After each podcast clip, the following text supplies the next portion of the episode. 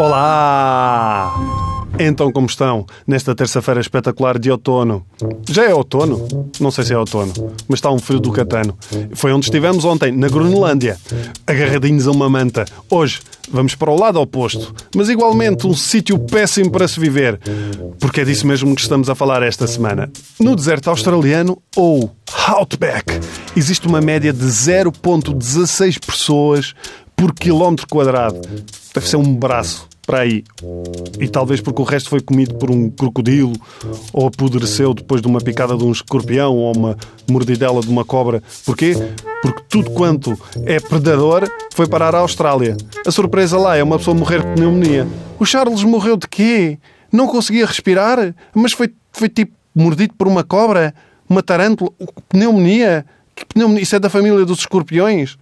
Ah, mas o Outback é muito rico em cultura. Porquê? Porque existem cerca de 160 dialetos aborígenes que ninguém fala, porque não há lá gente.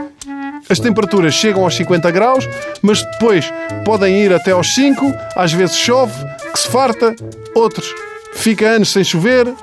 Quer dizer, isto tanto podia ser um deserto como a minha mulher com TPM tem a reta mais longa do mundo, cerca de 160 km de estrada em linha completamente direitinha, ideal para o toy conduzir com o joelho, e a maior pecuária do planeta com 24 mil km quadrados. Isto é verdade, uma pecuária que é maior do que a Eslovénia, Israel ou Ibiza. E há certas alturas do ano que Ibiza tem o mesmo nível de gado, atenção.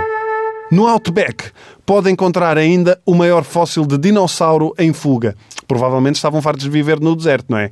Mas tem até outras atrações, como o Monte Huluru, com 346 metros, e como as pessoas acham que é pequeno, vá tentar subir. Resultado, mais de 30 mortos, e quase todos por ataque cardíaco. E para quê? para chegar lá acima e ver o mesmo que se vê cá embaixo. Nada! Não se vê nada. Aquilo não, não, não tem nada. Não há nada para ver. Mas atenção, pode viver-se aqui mediante determinadas condições. Não há vizinhos durante centenas de quilómetros, o que para a educação de uma criança pode ser muito triste. Porquê? Porque um filho não vai passar o fim de semana à casa de um amigo. Quando muito vai passar o ano. Menos do que isso não rende. E se calhar, no caso de alguns miúdos, até vale a pena. Implica, por exemplo, ir às compras apenas uma vez de 3 em 3 meses, o que no meu caso era lindo. Eu chegar a casa e a minha mulher: Trouxeste a canela? Ah, foda